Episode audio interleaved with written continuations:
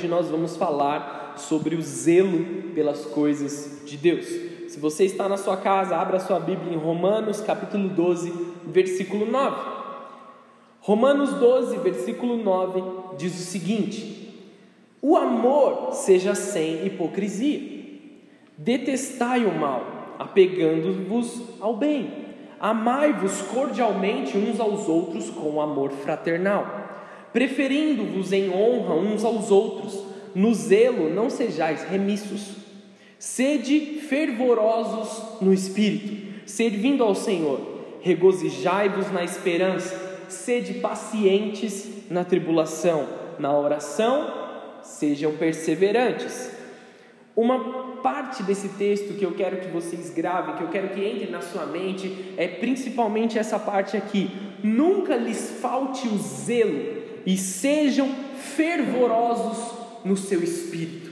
Ser fervoroso, fervoroso não é necessariamente gritar, explodir, pular e adorar de forma extravagante. Também faz parte disso, mas não é somente isso. Algumas pessoas acham que ser zeloso, ele precisa que ser fervoroso, na verdade, ele precisa gritar, ele precisa manifestar a sua fé de uma forma intensa.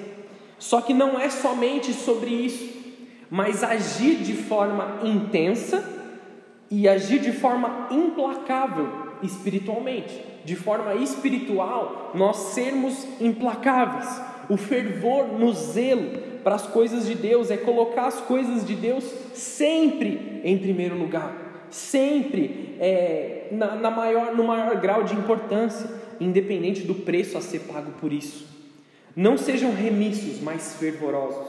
Não neguem a sua função. Não virem as costas para os que precisam e vocês sabem que vocês podem ajudar. Não sejam passivos às tentações. Não ceda ao calor do momento. Reagir ou agir? O qual é a, a, a atitude que você mais tem nos seus dias? Você mais reage às situações ou você mais age causando as situações? Pensa sobre isso comigo. A pessoa zelosa não é alguém que espera as coisas acontecerem para reagir. Eu não espero que as pessoas criem a melhor circunstância para a minha vida ou criem a melhor opção para a minha vida e então eu vou reagir e fazer aquilo que eu tenho que fazer. Não, eu coloco a situação em primeiro lugar, eu faço o, o impulso da situação, eu estou sempre agindo. Veja que Jesus ele não reagia à vida das outras pessoas, ele fazia com que elas tomassem uma ação, ele era o primeiro a tomar a ação, ele não reagia de acordo com a, as provocações.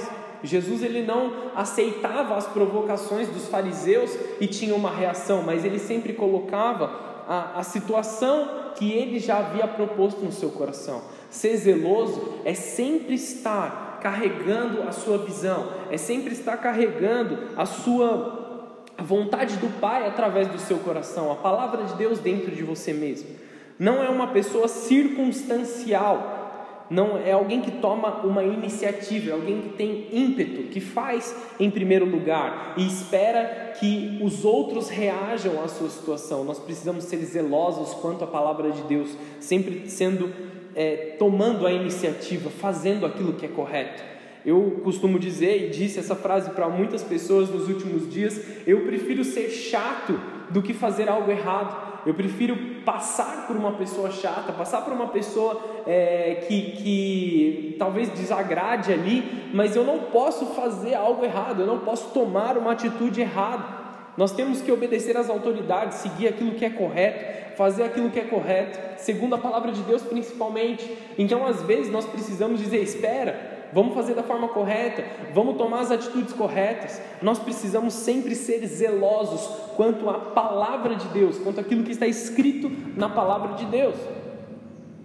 Não seja uma pessoa que reage aos outros, seja você a ação, seja você o movimento. As suas decisões, elas não podem ser baseadas na circunstância ou naquilo que os outros esperam de você, mas na sua dependência de Deus. Ore mais e reaja menos. Não ceda ao calor do momento. Você pode até usar essa frase para postar, amém, queridos? Posta aí como se você estivesse tivesse criado essa frase. Ore mais e reaja menos. Não ceda ao calor do momento.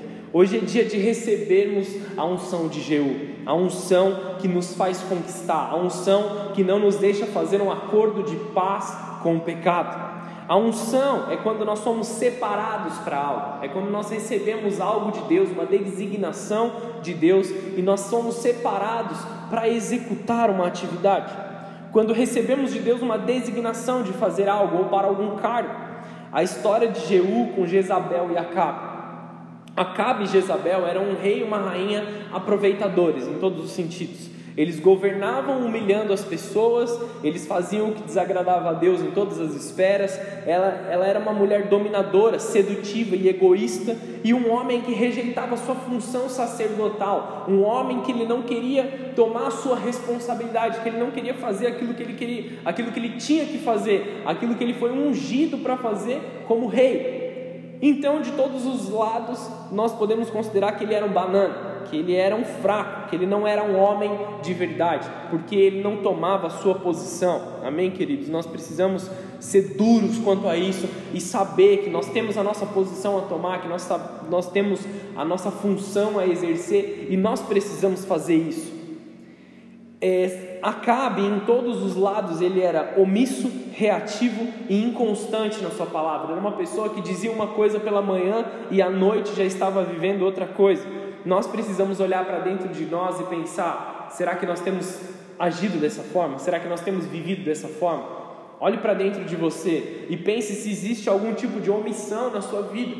Peça para que o Espírito Santo te ministre nesse momento. Existe algum tipo de omissão na sua vida? Existe algum tipo de falta de zelo dentro de você que você precisa se transformar, que você precisa se arrepender e mudar e ir diante da presença de Deus? Jeú, ele foi ungido por Elias para exercer um novo reinado. Elias acabou com o governo de deuses caídos em Israel. Estou dando um resumo enorme aqui de uma mensagem muito longa, amém, queridos? Mas acompanha junto comigo. E Jeú ele foi chamado para mudar o governo da nação. Jeú ele foi implacável com Jezabel. Onde está essa história?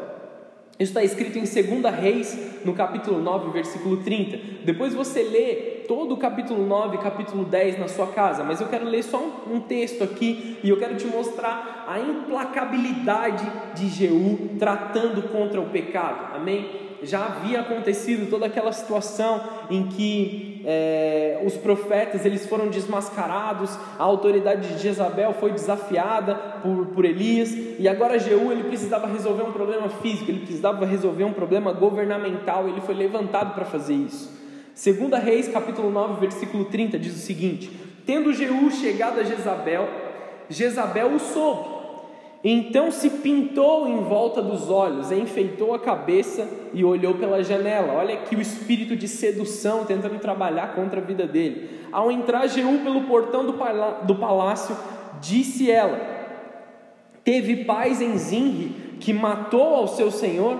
Levantou ele o rosto para a janela e disse: Quem é comigo? Quem? E dois ou três eunucos olhando para ele, então disse ele: Lançai-a daí abaixo. Lançaram-na abaixo, jogaram ela pela, pela sacada do palácio e foram salpicados com o sangue a parede e os cavalos. E Jeú a atropelou, atropelou com o seu carro e seus cavalos ali. Eu quero que você entenda essa situação. Jezabel, ela teve mais do que chances suficientes para se arrepender e mudar os seus caminhos. Amém, queridos? Por, é, porém, o juízo de Deus ele chega. No tempo correto, o juízo de Deus ele chega. Se você continua rejeitando a vontade de Deus, se você continua dizendo não para Deus, as pessoas estão te chamando, seus amigos estão te convidando, vem para a igreja, faça parte da igreja, esteja conosco, mas você continua rejeitando, mais dia, menos dia, o juízo de Deus vai chegar sobre a sua vida. Chegou sobre a vida de Jezabel. Aconteceu que ela era uma uma rainha é, que usurpou o poder, que ela tomou o poder do seu marido para ela, que não era devido naquela época, e ela fez tudo aquilo que ela deveria fazer de errado. A condição do povo era diferente da nossa época. Hoje em dia nós usamos muito mais diplomacia nas nossas disputas governamentais, mas as disputas governamentais naquela época eram resolvidas através de guerras e mortes. Não que hoje não haja guerra, amém? Mas você entendeu o que eu quero dizer. Jezabel ele tenta seduzir o seu perseguidor, ela tenta seduzir a Jeú para dominar ela pintou o olho, deve ter se, se, se maquiado toda, colocado uma roupa bonita e feito uma pose pela sacada para seduzir a Jeú quando ele estava chegando, mas ele não permitiu se seduzir pelo pecado. Ele sabia muito bem aqueles que caminhavam com, com o pecado e aqueles que caminhavam com Deus, aqueles que não estavam fazendo a vontade de Deus. Então ele repreende esse espírito de, de, de ops, de feitiçaria mesmo, um espírito que, que manipulava ele, era um espírito de manipulação que tentou vir sobre a vida dele. Queridos, quando nós somos zelosos pelas coisas de Deus, nós repreendemos o espírito de manipulação, nós não permitimos ser manipulados por ninguém, por nenhuma vontade alheia, a não ser a vontade de Deus. Nós precisamos nos dar o valor e colocar o nosso lugar em primeiro sabendo que somos filhos de Deus e que Deus tem uma vontade melhor para as nossas vidas. Nós não dependemos de governantes caídos e carnais, nós não dependemos de pessoas naturais para exercer a vontade de Deus, nós dependemos apenas do Senhor Jesus. Os filhos verdadeiros de Deus, eles são inabaláveis, eles são implacáveis contra as trevas. O homem e a mulher de Deus, zelosos à palavra do Senhor, não se deixam seduzir por nada não deixam o espírito de engano chegar. Jeú tinha um propósito, ele tinha uma missão, e ele agiu através do espírito do Senhor, sendo zeloso. Ele olha para os eunucos, para aqueles que serviam a Jezabel ali, ele fala assim: Quem concorda comigo, lança ela aí da sacada. Ele foi para fazer guerra, ele foi para dizer não para o espírito de engano, ele foi para dizer não para a falta de zelo, para a omissão, para mudar a condição do governo. E nós precisamos viver dessa forma, nós precisamos fazer tudo aquilo que está diante dos nossos olhos, diante da nossa capacidade e repreender todo o engano nas nossas vidas. Jeú tinha um propósito, uma missão, e ele agiu através do Espírito do Senhor, sendo completamente zeloso. E como eu consigo ser mais zeloso? Como nós podemos atingir níveis maiores de dedicação, de zelo ao Senhor. Em primeiro lugar, 2 Reis, capítulo 10, versículo 15, um pouquinho à frente dessa história. Tendo partido dali, encontrou Jonadab, filho de Recabe, que lhe vinha ao encontro. Jeú saudou-lhe e perguntou: Tu tens sincero coração para comigo? Como o meu é para contigo? Respondeu Jonadab. Tenho. Então, se tens, dá-me a sua mão. Jonadab deu-lhe a mão e Jeú fê-lo subir sobre o carro e lhe disse: Vem comigo e verás o meu zelo para com o Senhor. E assim Jeú levou para o seu carro. Tendo Jeú chegado a Samaria, feriu todos os que ali ficaram de Acabe, até destruí-los, segundo a palavra que o Senhor dissera a Elias. Hoje, eu, como pastor, preciso te perguntar sobre isso. O seu coração é com o meu coração? Bola de Neve Santa Branca, o seu coração é com o nosso coração, com o meu coração e com o coração da pastora? Vocês estão comigo, vocês estão dispostos a vencer o pecado e a transformar essa cidade, a transformar vidas, transformar sua família, mudar as situações? O seu coração é com o nosso coração? Então venham, subam aqui nesse carro que o Senhor separou para nós e deixa eu te mostrar o zelo pela palavra do Senhor. Deixa eu te mostrar o zelo pelas coisas do Senhor. Caminhe com aqueles que caminham com o Senhor. Abandone todas as outras vidas que não querem saber nada de Deus. Abandone todos aqueles que não amam ao Senhor e caminhe com aqueles que zelam pela vontade de Deus. Mais uma vez eu te pergunto: o seu coração é com o nosso coração? Isso fisicamente falando, relacionamento horizontal, para que nós unidos possamos nos relacionar de forma correta com Deus. Deus tem colocado sonhos nos nossos corações, Deus tem colocado planos nos nossos corações. Então, o seu coração tem sido conosco. Vamos caminhar, vamos caminhar junto. Nós temos tido nosso coração para com o coração de vocês. Nós choramos por vocês, nós intercedemos, nós oramos, nós gastamos horas e horas de ministração e nós precisamos saber nesse momento: vocês estão conosco, vocês querem uma mudança, vocês querem uma transformação. Então venham, nós vamos mostrar o zelo da palavra do Senhor. O zelo é demonstrado nas atitudes, no companheirismo, na disponibilidade. Abandone as pessoas que estão te fazendo se afastar de Deus. Caminhe com aqueles que demonstram zelo ao Senhor. Você é a soma das cinco pessoas mais próximas de você. Quem são as cinco pessoas que estão mais próximas de você, ao seu redor? Quem são as pessoas que influenciam a sua vida? As cinco pessoas com quem você mais se relaciona são as cinco pessoas que mais influenciam a sua vida. Quem são essas cinco pessoas? Que tipo de atitudes essas pessoas têm? Quais são os frutos que elas têm tido? São frutos que valem a pena você imitar? São frutos que vale a pena você viver? Com quem o seu coração tem se assemelhado? Com quem o seu coração tem sido parte? Com o de Jesus? Ou com pessoas parecidas com Jesus? Ou com as trevas? Você tem se assemelhado a pessoas que estão vivendo o que as trevas desejam que você viva? Caminhe com quem caminha com Deus, para crescer em unção, para crescer na presença. A Bíblia diz: aquele que honra a unção do outro, recebe isso sobre ele. Se você honra a unção que está sobre a vida de alguém, você vai receber essa mesma unção, você vai receber essa mesma palavra e você vai caminhar nessa mesma verdade. E é isso que eu estou te chamando para fazer. O zelo é uma agressividade espiritual, uma intolerância contra o pecado. Paulo repreende a igreja em Corinto pedindo a dedicação deles. Para entender o zelo, nós vamos entender o que não é zelo nesse momento. É um desleixo, uma indiferença, omissão, preguiça, descuido, negligência. Saber o que você pode fazer e não fazer quando você sabe que você é, pode doar, vou dar um exemplo aqui, quando você pode é, doar uma blusa para alguém que não tem, que está com frio, você sabe que você pode, mas você decide não fazer. Isso é negligência, isso é omissão, isso é falta de zelo.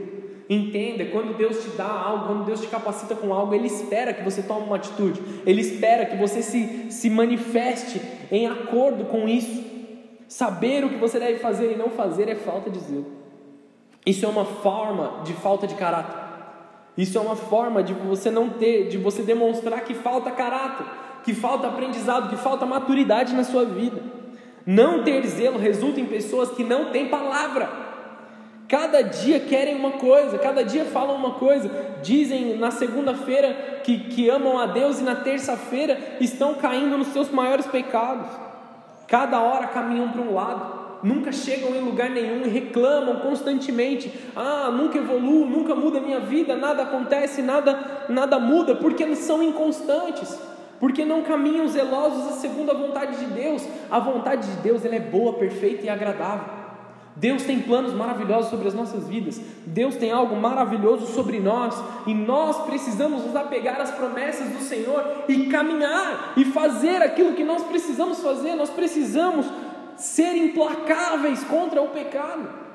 Por que não? Num dia em que não, não pode ter celebração religiosa, então vamos fechar as igrejas e não vai ter culto. Não, vamos fazer o culto com aquilo que nós podemos vamos usar a internet, vamos atingir a vida das pessoas, vamos tocar aqueles que precisam ser tocados, vamos fazer o nosso papel. Nós precisamos entender isso, queridos.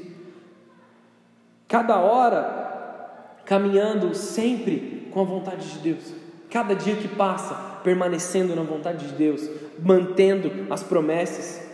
Muitas pessoas vivem inventando desculpas. Ah, eu não consigo por causa daquilo, por causa daquilo outro, porque não me dão uma oportunidade, porque alguém não, ah, não sei quem não me ama, ah, eu fui maltratado quando eu era criança, ah, não sei quem. E inventam desculpas e desculpas e desculpas e se acumulam de muletas, mas nunca chegam em lugar nenhum. Como se a desculpa fosse o suficiente para dar paz ao seu coração, só que você nunca vai ter paz dessa forma. Você precisa crescer em maturidade, você precisa ser uma pessoa mais madura na presença de Deus. Omitir os pecados de Deus para não ser mudado, como se nós pudéssemos esconder alguma coisa de Deus, como se nós pudéssemos é, omitir as situações de Deus. Deus sabe tudo que você passa, Deus sabe tudo que você vive, então se entregue a Ele, abra o seu coração, confesse o seu pecado e seja transformado. Não viva mais um dia carregando esses muitos pecados que você tem carregado. É necessário arregaçar as mangas e enfrentar as dificuldades da vida, as zombarias dos outros, os velhos hábitos. Tem uma hora da vida que a gente tem que desaprender tudo que nós aprendemos para aprender a forma correta, para aprender aquilo que está na palavra de Deus, para viver aquilo que está na palavra de Deus. 2 Coríntios, capítulo 7, versículo 8. Acompanha comigo. Porquanto, ainda que vos tenha contristado com a carta, não me arrependo. Desculpa, não me arrependo, embora já me tenha arrependido Vejo que aquela carta vos contristou por um breve tempo. Agora me alegro, não porque fostes contristados, mas porque fostes contristados para arrependimento, porque fostes contristados segundo Deus, para que no, da nossa parte nenhum dano sofresses. Porque a tristeza segundo Deus, preste atenção nisso, porque a tristeza, segundo Deus, produz arrependimento para a salvação. Que a ninguém traz pesar, mas a tristeza do mundo produz morte. Porque quanto cuidado não produziu isto mesmo em vós, que segundo Deus fostes contristados. Que defesa, que indignação, que temor, que saudades, que zelo, que vindita em tudo destes prova que estardes inocentes neste assunto. Vou dar um resumo aqui para você entender. Paulo escreveu a primeira carta aos Coríntios, e nessa primeira carta ele foi extremamente duro com a igreja, porque havia pecado, havia problema no meio do povo, e ele corrigiu o problema. Ele foi com uma faca e ele arrancou todo o pecado do meio do povo, e o povo se entristeceu por causa dessa carta mas foi uma, uma tristeza de arrependimento, uma tristeza que gera mudança, um constrangimento espiritual. A igreja então escreve uma carta para Paulo e ele está devolvendo a segunda carta à igreja. Eu, ele diz assim: Eu estou feliz agora, porque eu, mesmo eu sabendo que eu fui duro com vocês, eu fui duro para o seu crescimento espiritual, eu fui duro para que você manifestasse salvação, e agora ele diz: que defesa, que indignação, que temor, que saudades, que zelo, que vindita. Ele está vendo benefício daquela dureza, de chamar as pessoas para perto, de, de repreendê-los e trazê-los como filhos para perto de si. E ele vê os frutos, que agora eles têm indignação contra o pecado, que agora eles têm temor, que agora eles defendem o Evangelho, que eles têm saudades de Deus, que eles têm zelo pelas coisas do Senhor. Eles estão vivendo aquilo que eles deveriam. O confronto da palavra de Deus gera em nós um desconforto, um sentimento de arrependimento, ele é necessário. Então, muitas vezes, quando nós lemos a palavra, quando nós ouvimos as pregações, nós acabamos nos entristecendo nós acabamos sendo constrangidos. Nós saímos às vezes do culto falando assim: meu, eu não sou uma pessoa muito boa, eu não sou uma pessoa que está fazendo aquilo que é correto. Eu fiquei triste porque o meu pecado foi exposto. Não que você foi humilhado, não que você foi envergonhado, mas porque o Espírito Santo falou dentro do seu coração. O seu pecado foi exposto. O seu pecado te deixou triste. Não sou eu que estou dizendo palavras para te constranger, mas é o seu pecado que está te constrangendo, porque se você não tivesse pecado, você não se sentiria triste, você não se sentiria magoado. E agora Deus está falando à sua vida, Deus está falando ao seu coração que deve haver mudança. Deus nos leva nesse momento a sermos totalmente dedicados à palavra dEle, Ele nos exorta a uma dedicação. O desejo de ver a justiça divina sendo executada, uma entrega total à dependência de Deus. Quando você é dedicado, você não é omisso, faz uma promessa e cumpre, inicia algo e completa. Quantos e quantos livros você já não começou e parou no meio? Quantos e quantos é, cursos você não começou e parou? Quantas coisas você não começou e parou e deixou no meio? Aprenda a concluir as coisas, seja zeloso, principalmente quanto as coisas de Deus. Comece e termine aquilo que você fez. Se você entregou uma palavra, se você disse que você faria, faça, cumpra. Faça uma promessa e cumpre. Omissão não vai de acordo com a palavra de Deus. Omissão ao seu pecado, omissão aos seus erros é falta de caráter. E aí, homens, se vocês estão me ouvindo e você faz essas coisas, você é um banana, amém? Você não é homem de verdade, você precisa amadurecer, você precisa crescer. Estou sendo duro sim nessa mensagem, porque ela é necessária. Caráter é o que você faz quando ninguém está te vendo. Que tipo de caráter você tem? Que tipo de caráter você é quando ninguém está te vendo ou quando você acha que ninguém está te vendo? Viva aquilo que o Senhor te chamou para viver. Cumpra os seus propósitos. O meu papel é te instruir, o seu papel é caminhar na presença de Deus. Temos que assumir a responsabilidade. O remorso é uma forma de omissão. Uns choram, dão um showzinho, porque neles não habita mudança. Então, ah, eu fui repreendido, eu fui é, envergonhado pelo meu pecado, então deita no chão, rola, chora, xinga todo mundo, briga com todo mundo, só para fazer um showzinho, como se fosse o suficiente. Mas a, a questão não é o que você fala, a questão não são, são, não são as suas lágrimas, a questão é a mudança da sua vida, a mudança do seu caráter. O arrependimento, ele é acompanhado de mudança. Se não há mudança, não há arrependimento. Agora o arrependimento ele chora sim, grita por dentro, porque sabe que desagradou a Deus, sabe que desonrou a vontade do Pai, sabe que magoou um Pai de amor que deu tudo para nós. Existe mudança de comportamento. 2 Coríntios 9, versículo 2 porque bem reconheço a vossa presteza, da qual me glorio junto aos macedônios, dizendo que a Caia está preparada desde o ano passado, e o vosso zelo tem estimulado a muitos outros.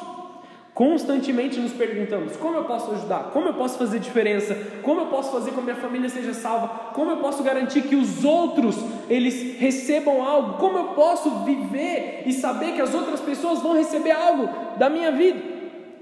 Como eu posso ser útil para a igreja? Sendo zeloso. O seu zelo por Deus vai cooperar na salvação da sua família e de todos aqueles que você ama o seu zelo por Deus, a sua retidão vai cooperar com que a palavra de Deus seja pregada para as outras vidas. Dedicação é zelo, dedicação à igreja, às vidas ao seu redor. A palavra do Senhor é isso que agrada a Deus. Dedicação nos simples detalhes, nos horários, responsabilidades, compromissos. Muitos dizem não ouvir a voz de Deus. Ah, eu não ouço a voz de Deus mas também não param para orar. Ah, não estou ouvindo ao Senhor, mas você está orando, você tem buscado. Existem momentos sim que Deus nos, traba, nos trata no silêncio e na escuridão, na solidão. Sim, Deus nos trata dessa forma em alguns momentos, porque Ele já disse que nós devemos fazer algo, Ele já nos disse uma palavra e agora Ele espera que, nós, que a gente possa cumprir. E Deus vai falar conosco assim que a gente realizar essa atividade, assim que a gente cumprir aquilo que Ele já nos falou. Mas não fique esperando de Deus várias e várias confirmações. Se Deus te disse uma única vez, isso basta. Vai e realize, vá e faça, vá e tome a sua própria atitude. Marque um horário para estar com Deus e compareça. Marque um horário para você orar, marque um horário para estar na presença de Deus e compareça e esteja lá e ore e busque ao Senhor. Crie uma disciplina espiritual, porque nem todos os dias você vai estar motivado a orar. O zelo por Deus é uma chave para o caráter aprovado. Portanto, o meu povo vai para o exílio, ou seja, é escravizado, porque lhe falta conhecimento. Isaías 5, versículo 13: O meu povo está sendo escravizado porque lhe falta conhecimento, porque nós vemos muitas pessoas cegas na sua fé, porque nós vemos muitas pessoas paradas na sua fé, estagnadas, porque lhes falta conhecimento da palavra de Deus, porque lhes falta oração, porque lhes falta intimidade com o Senhor. Então, queridos, para que você não seja mais escravizado, você precisa conhecer a palavra de Deus. Se você não conhece a palavra, você não pode ser abençoado. Mas aqueles que conhecem, que vivem a palavra de Deus, as bênçãos os perseguem. Vocês não precisam ficar caçando bênção, não precisa ficar indo atrás da vontade de Deus, atrás da bênção. Ah, eu preciso ir, ir atrás da bênção, eu preciso que a minha casa seja abençoada. Não, as bênçãos vão perseguir aqueles que estão de acordo com a vontade de Deus, aqueles que estão no caminho de Deus. Se você não conhece a palavra, você não pode ser abençoado. Pelo contrário, você vai ser constantemente enganado por Satanás. Através da palavra de Deus conseguimos distinguir o que é medíocre do que é abundante. A palavra de Deus entendida e praticada é o que gera mudança em você e na sua vida. Se você não conhece, você não sabe o que fazer. Se você não pode ter zelo se você não conhece. Não será abençoado, não haverá mudança. Quantas pessoas naufragaram na fé porque tentaram agradar a Deus sozinhos, com a sua própria força, com a força do seu braço, rejeitando aquilo que Deus deu como ferramentas para uma vida abundante, como a igreja, a comunhão do corpo, as reuniões da igreja, os momentos de leitura da palavra, as orações diárias. Falta, seja, seja zeloso na sua vida de leitura, amém, queridos?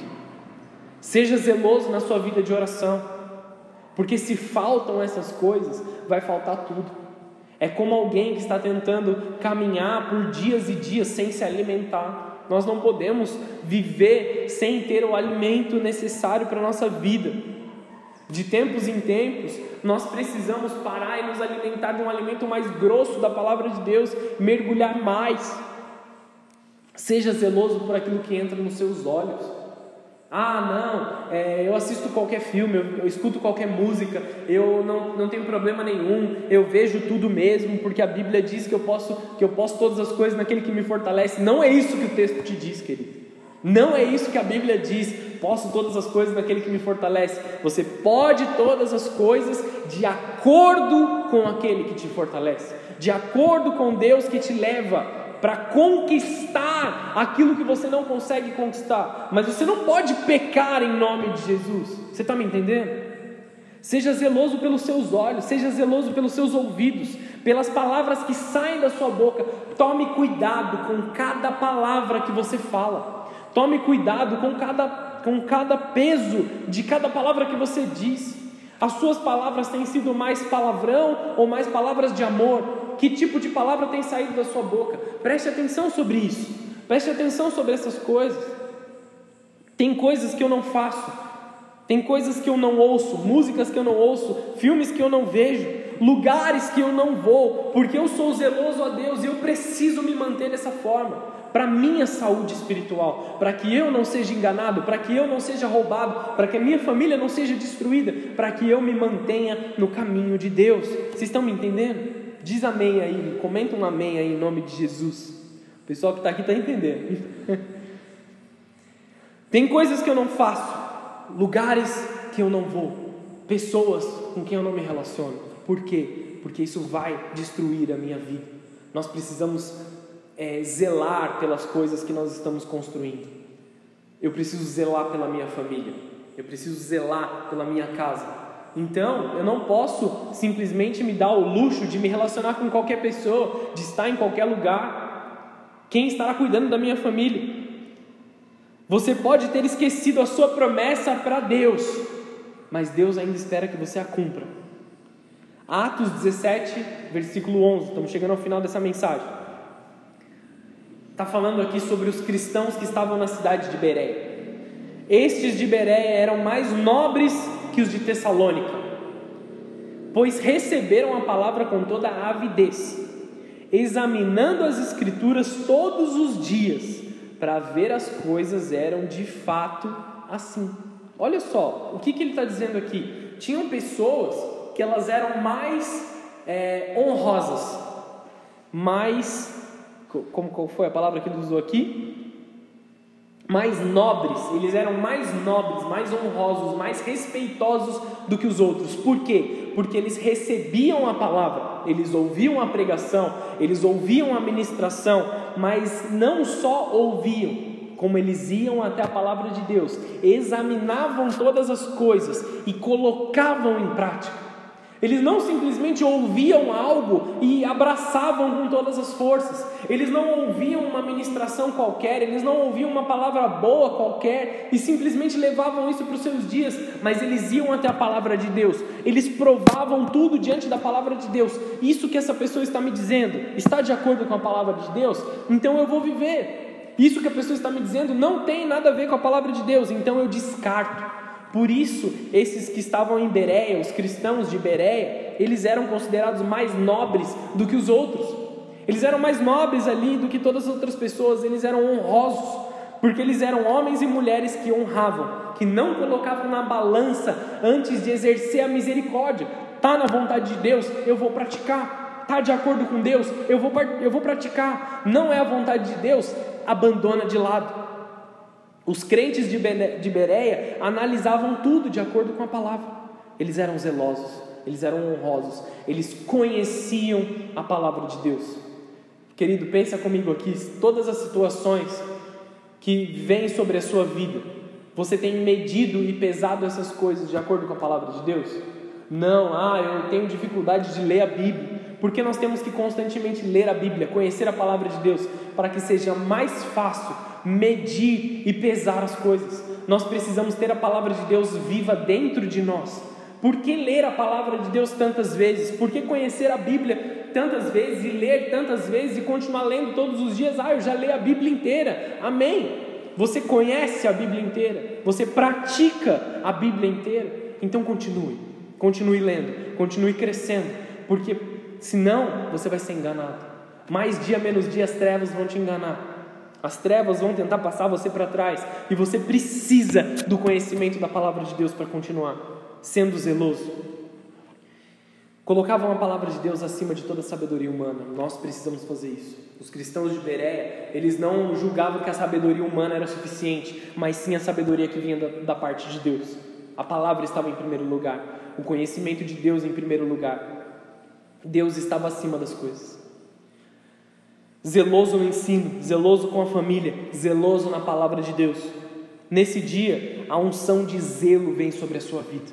Estende suas mãos aos céus onde você está. Senhor Jesus, eu declaro que a partir dessa palavra, a partir desse culto, mesmo sendo online, Senhor, que o zelo pelo ensino, o zelo com a família, o zelo pela palavra de Deus, nesse dia a unção de zelo vem sobre a vida de cada uma das pessoas que escutam essa palavra e eles vão aprender a medir e discernir todas as coisas segundo a vontade do Senhor e caminhar em retidão, caminhar em concordância com a igreja, caminhar na segundo a vontade de Deus, em nome de Jesus, em nome de Jesus. Nesse dia a unção de zelo vem sobre o teu encontro. Você recebe isso sobre a tua vida. Deus sempre vai honrar aqueles que o honram. Amém, queridos? Tem um texto que eu amo para a gente encerrar essa ministração. Um texto que eu amo muito, que é muito profundo para mim. Mateus 6, versículo 6. Tu, porém, quando orares, entra no teu quarto e fecha a porta, e orarás ao teu pai que te vê em secreto, e o pai que te vê em secreto te recompensará abertamente o Deus que te vê sendo dedicado, o Deus que te vê sendo zeloso, o Deus que te vê tomando as decisões dia após dia de seguir a vontade dEle, de fazer a vontade dEle, é esse Deus que te recompensa, é esse Deus que te abençoa. Deus dá honra àqueles que o colocam em lugar de maior importância. Creia nisso, creia nessa palavra, viva essa palavra. O Pai que te vê em secreto te recompensará abertamente. Faça para Deus, mesmo que ninguém esteja vendo. Faça para a vontade do Senhor. Honre, mesmo que ninguém esteja vendo. Ah, ninguém vai ver essa, essa boa atitude. Melhor ainda, para que você não receba um tapinha nas suas costas e perca a sua bênção. E deixe o orgulho entrar no seu coração. Viva algo profundo na presença de Deus. É Deus quem te recompensa. Viva sendo zeloso por Deus. Amém? Vamos orar? Feche seus olhos, abaixe a sua cabeça. Senhor Jesus, eu quero te agradecer por esse culto. Eu quero te agradecer por essa mensagem. Eu quero te agradecer por cada vida, Senhor, que está nos assistindo online, Senhor, que está nos ouvindo aqui, Senhor. Essa mensagem, mesmo que seja gravada depois, traz uma unção de zelo, traz uma unção de profundidade, traz um santo temor da tua palavra, traz um santo temor, Senhor, para que os teus filhos permaneçam, para que eles vivam aquilo que o Senhor tem determinado sobre a vida deles e que haja profundidade no conhecimento da tua palavra, em nome de Jesus. Em nome de Jesus. Amém e amém.